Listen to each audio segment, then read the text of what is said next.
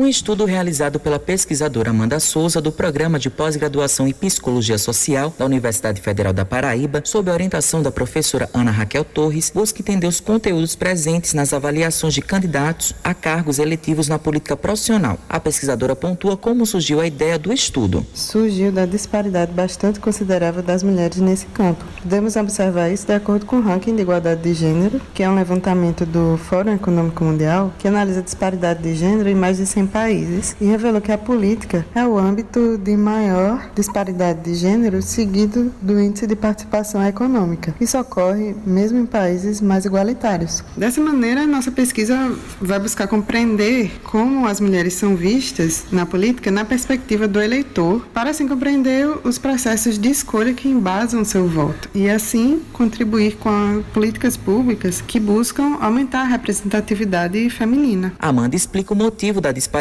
entre gêneros em relação ao campo de cargos públicos. Um fator de grande impacto é a divisão de papéis de gênero, que delimita para a mulher tarefas domésticas e de cuidado, ao invés de posição de gestão, liderança em instituições. Ainda que esses trabalhos sejam igualmente importantes para a sociedade, o status e o retorno financeiro são bastante desiguais. E os processos de socialização são responsáveis por perpetuar esses papéis, permitindo que essas desigualdades se mantenham e afetem as mulheres tanto na sua educação quanto no trabalho e na participação política. Essa divisão de papéis, ela é reflexo de uma ideologia sexista que vê a natureza do homem como inerentemente diferente da mulher e vê a mulher como complementar ao homem. Souza ressalta quais são os desafios para a mulher em relação às dificuldades de se enquadrar em cargos públicos. A busca pela igualdade de gênero é algo que caminha devagar justamente devido às suas complexidades. Ainda de acordo com o levantamento do Fórum Econômico Mundial, avaliando as conquistas das mulheres até hoje, nós não alcançaremos a igualdade total nem daqui a 99 anos. Visto que as ações afirmativas de inclusão têm tido pouca efetividade na maneira como estão postas, é possível perceber que ainda conhecemos muito pouco das especificidades dos processos